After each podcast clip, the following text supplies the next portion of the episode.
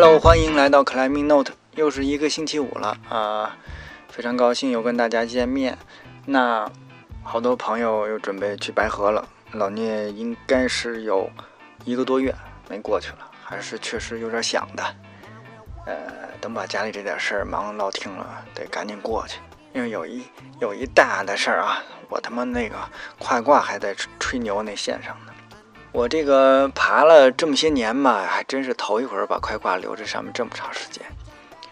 就虽然我原来啊有的线是爬的时间长，但是那基本上都是别人留的。你比方说最热门的老怪延长，你你爬老怪啤酒那上面，反正我爬的时候是经常是有快挂的。那我自己最多有那么一两把，把底下的或者上面的加一下啊，也就是这样。但没想到这这头一回留快挂就就是说留时间长，这一下就就太长了，这挂了得有三月了吧？我觉得。这个一个多月前啊，那个把难点分了啊，线路不错，十二 D，嗯，最后稍微有点吓人。难点分了以后就就没再爬，然后争取下个月吧，给给搞定了去。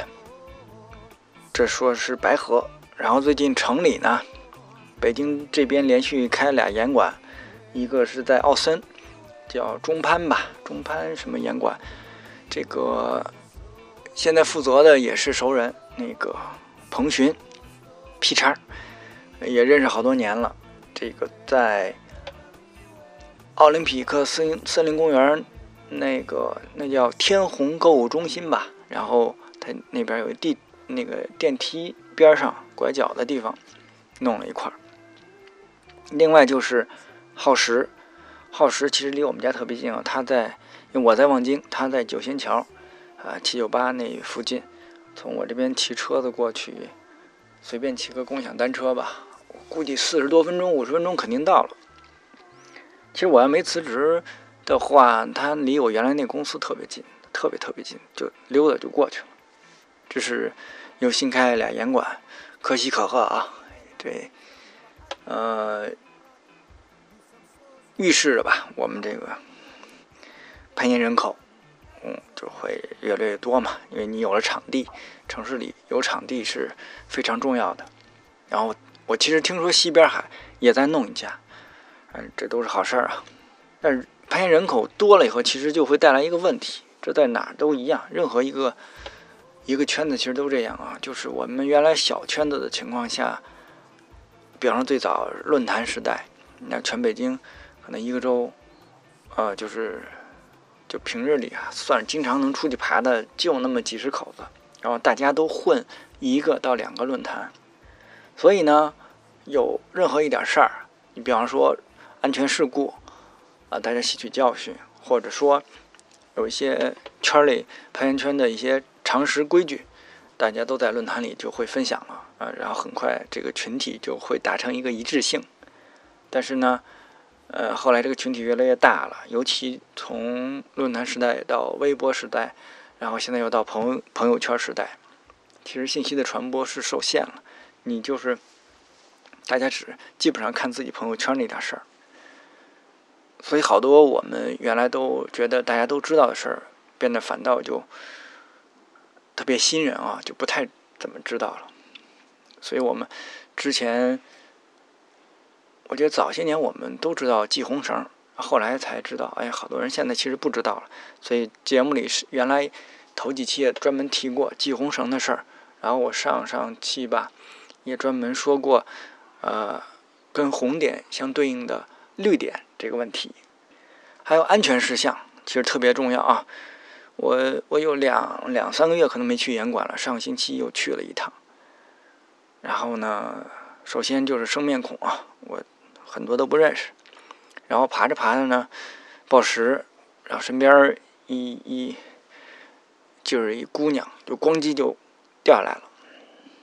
呃，我一看这个就，哎呦这不太好，就是他下来以后呢，就顺势朝后坐过去了。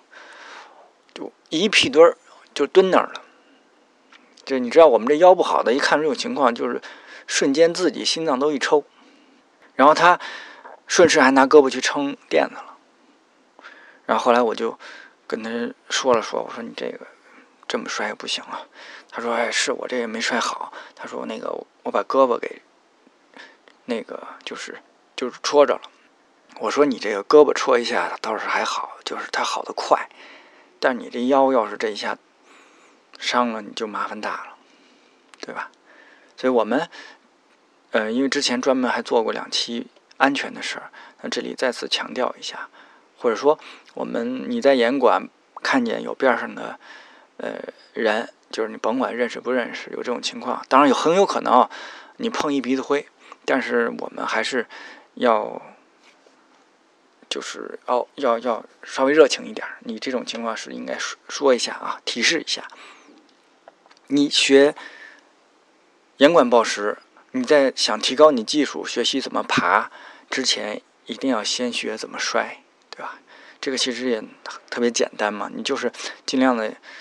我们说尽量要站住啊，就是稍微的大小腿有有那么一个缓冲，稍微有那么一个姿势，你就能站住。站不住也没没问题，毕竟有垫子，顺势朝侧方一滚，不要试图拿手撑，对吧？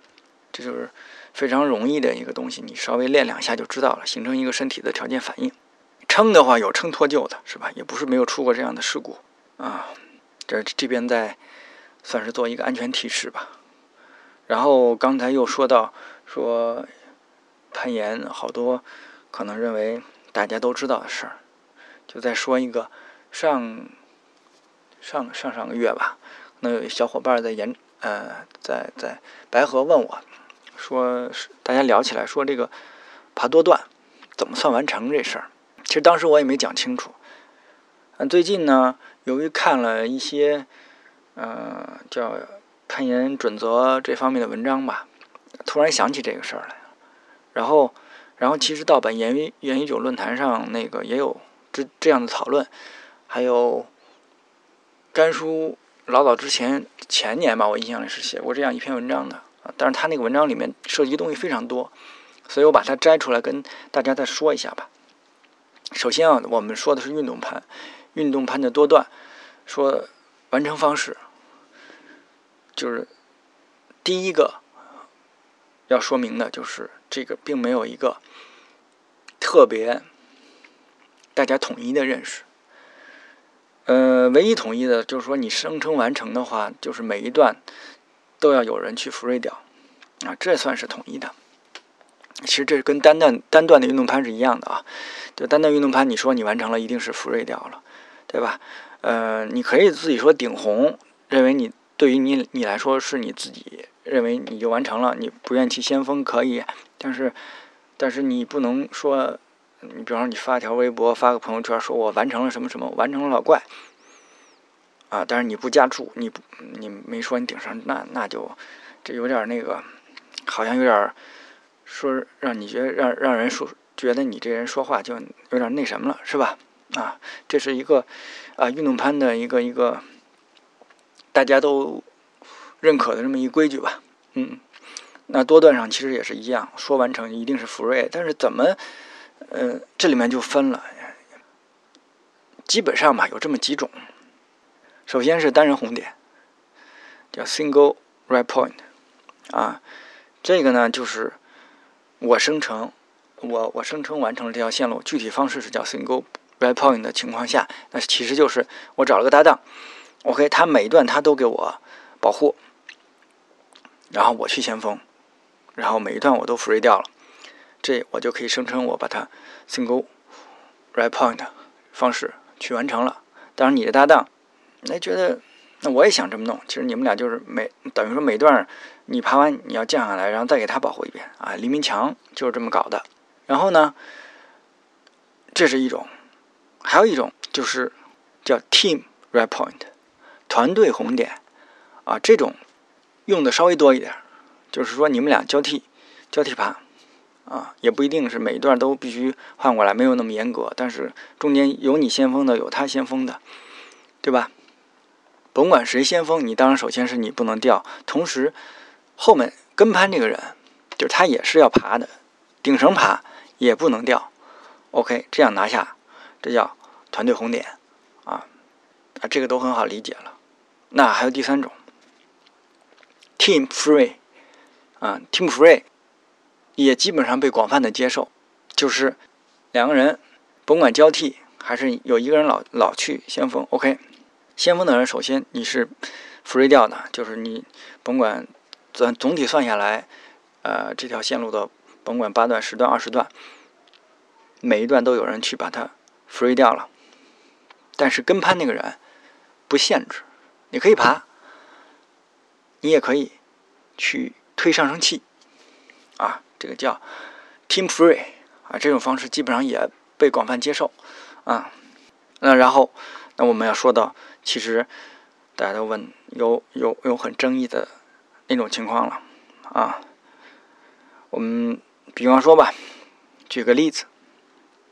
马达加斯加，去年我印印象里是去年吧，列叔跟阿成还有赵四吧，他们马库斯一块儿去的马达加斯加爬的那个运动攀的大墙。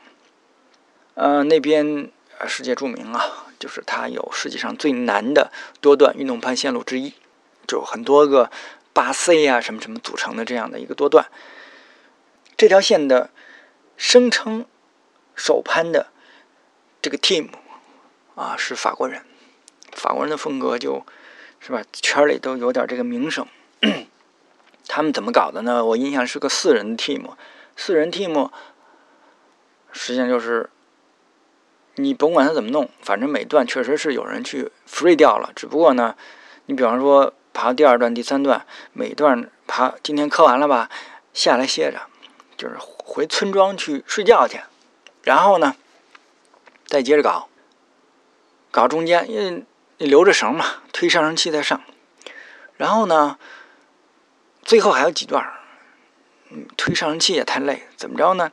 找个向导从后山绕绕到顶，绳降下去，挂着摸动作，然后再搞啊，然后拿下，然后然后就对外声称啊，我们去就是叫 FFA 了这条线路，First Free Ascent。啊，这个就引起一些争议了。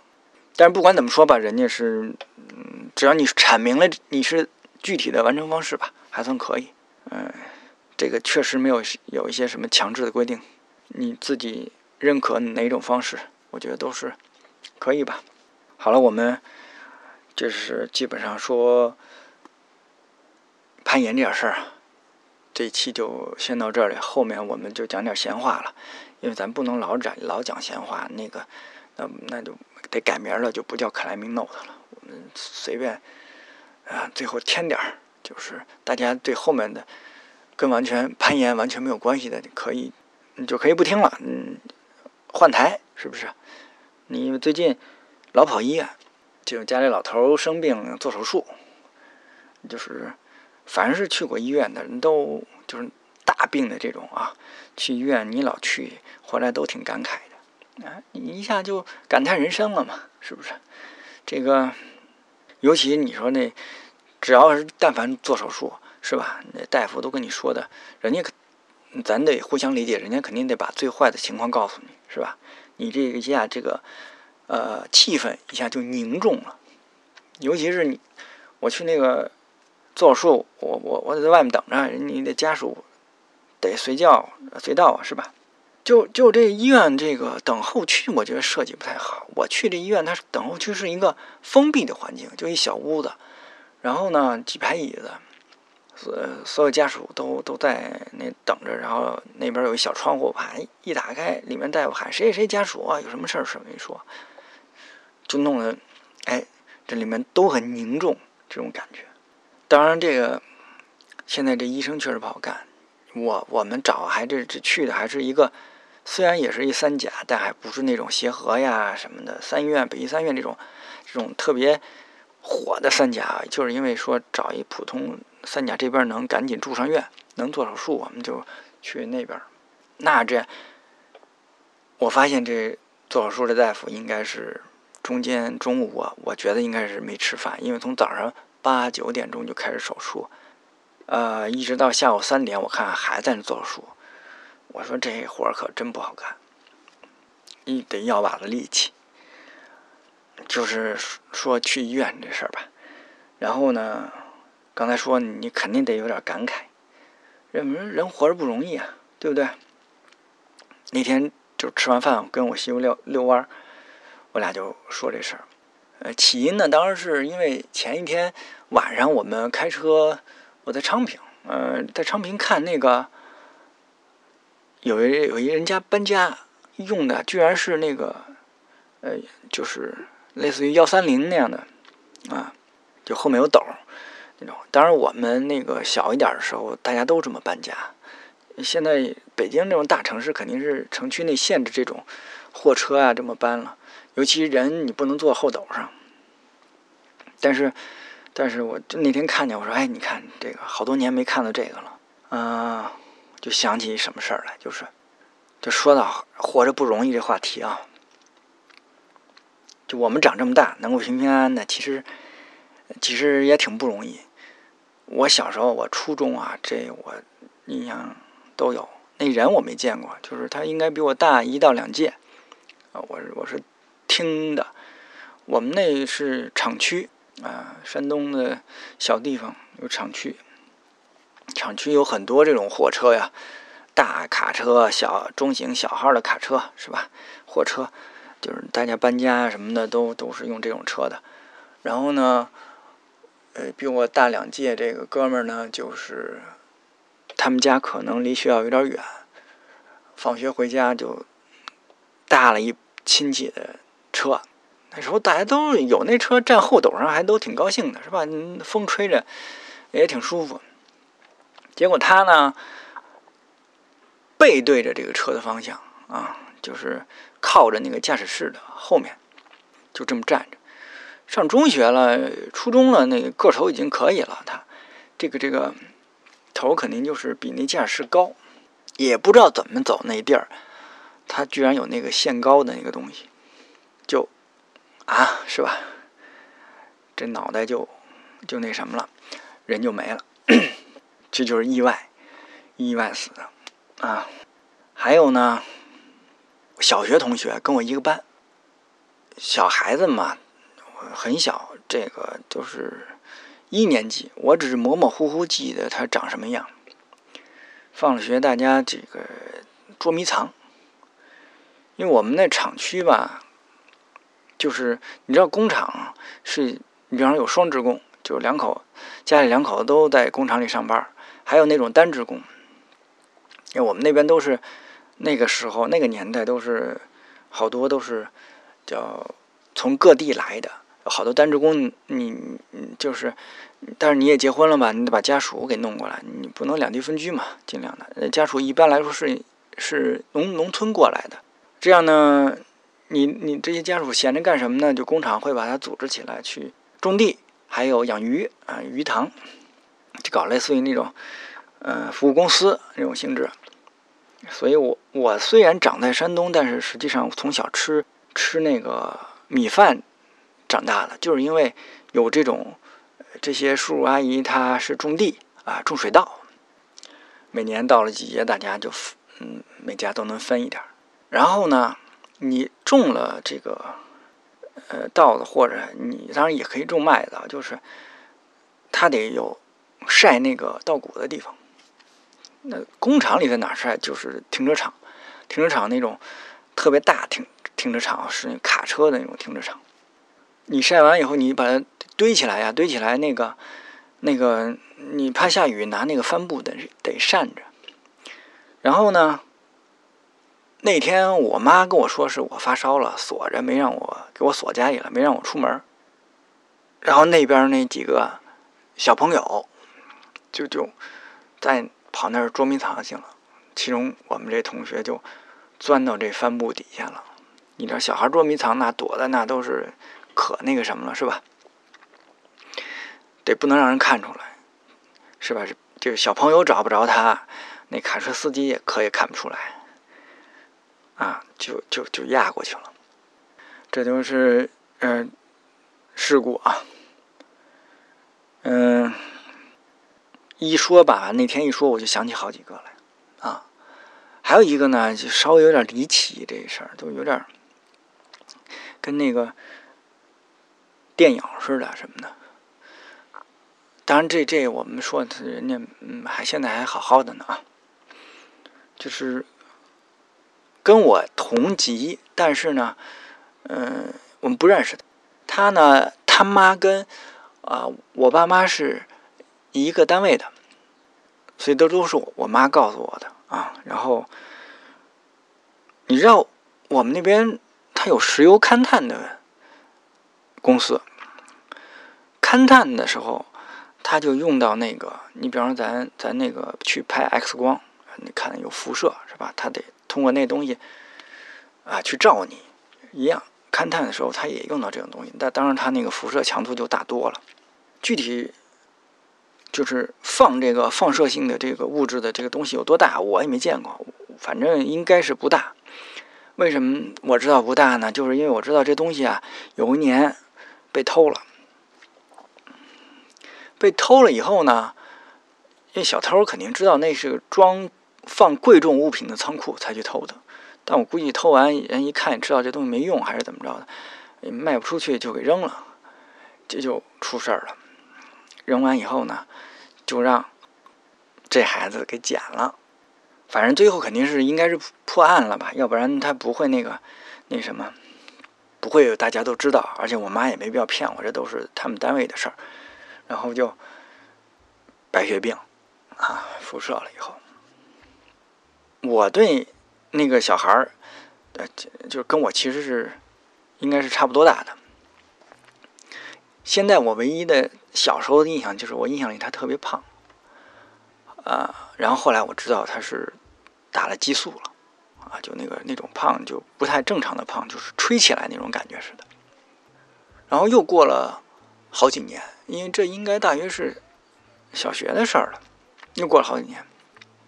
我上高二，高一来新生了，然后，哎，有有有看到名字了，哎，后来我妈跟我说那就是他，他说好了，就是啊，他他他妈应该是我我爸妈公司的那个卫生室的大夫，然后呢，反正那么些年吧，就是中医西医。你刚才说西医呢，就肯定治的就是打激素了嘛。然后中医也乱七八糟，反正包括偏方都给他使。好在他应该是不是那个先天的嘛？哎，就就算还是给给治好了。也就是我我在高中的时候碰到他，明显的是看到那种浮肿啊，那种身材给消瘦下来那种样子。虽然还不是特别特别的那个正常啊，但是但是应该是嗯不错了。这就是。意外吧，讲讲这么几个小故事，就是有点人生感触吧。啊，嗯，当然，呃，最最重要的其实就是说，我们大家都不容易，你得珍惜现在，是不是？好好活着。OK，那这个就本期节目基本就先到这里。那我们我这家里事儿很快落听以后啊，我们争取。这个月吧，我们把那个华山的在线的分享给大家做一下，然后布达拉的我们给它分开，因为征求了一下意见，嗯，分开分开得了，各说各的也挺好，呃，会提前通知吧，给给给大家那个征求一下大家的时间的样子，然后我们来做一下。哦，对，最后我们说一下，本来是为了解决那个四十八小时微信。朋呃，微信那个公众号回复就超时，我就没法再回复大家那个问题，所以上期试了了一下，去用图文的形式，然后这样那种方式不是能留言吗？后来发现没有留言那一栏儿，是因为这个微信公众号要被那个官方认定为原创的公众号以后，他才给你增加这功能。哎，反正这事儿让人家垄断了，你就得听人家的。那什么怎么才能原创呢？就是我得写文章。啊，写文章写掉写到一定数量，可能就是人家会邀请你，就是认定你这是一个原创的公众号。这他妈就有点，我操，让我写东西，我我是真有点头疼啊，就是，呃，懒呗，就是好多年不写了。得有个时间，所以暂时这个留言这问题还是暂时解决不了。那我们呃只能是等等再说了。那先这样，我们下期再见啊！争取呃尽快咱们找一嘉宾聊啊，别光听我一个的啊！我谢谢大家，拜拜。So